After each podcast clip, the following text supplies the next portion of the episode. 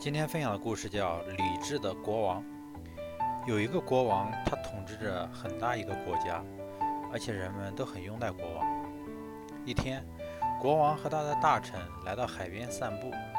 这位臣子不停地奉承国王：“您是天底下最伟大的国王，您拥有着至高无上的智慧和崇高的荣誉，您还拥有最广阔的土地和无数敬爱您、敬爱着您的子民。”您是上天派来的神，无所不能。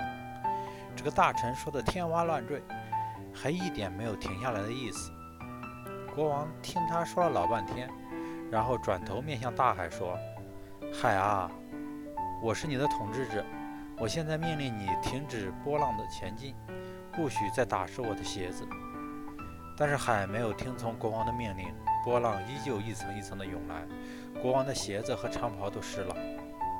国王转身斥责这位大臣：“你看到了没有？大海并没有听从我的命令，波浪还是打湿我的鞋子。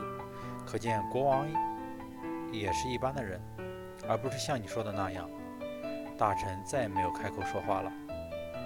伟大的人之所以伟大，那是因为他拥有理智的头脑。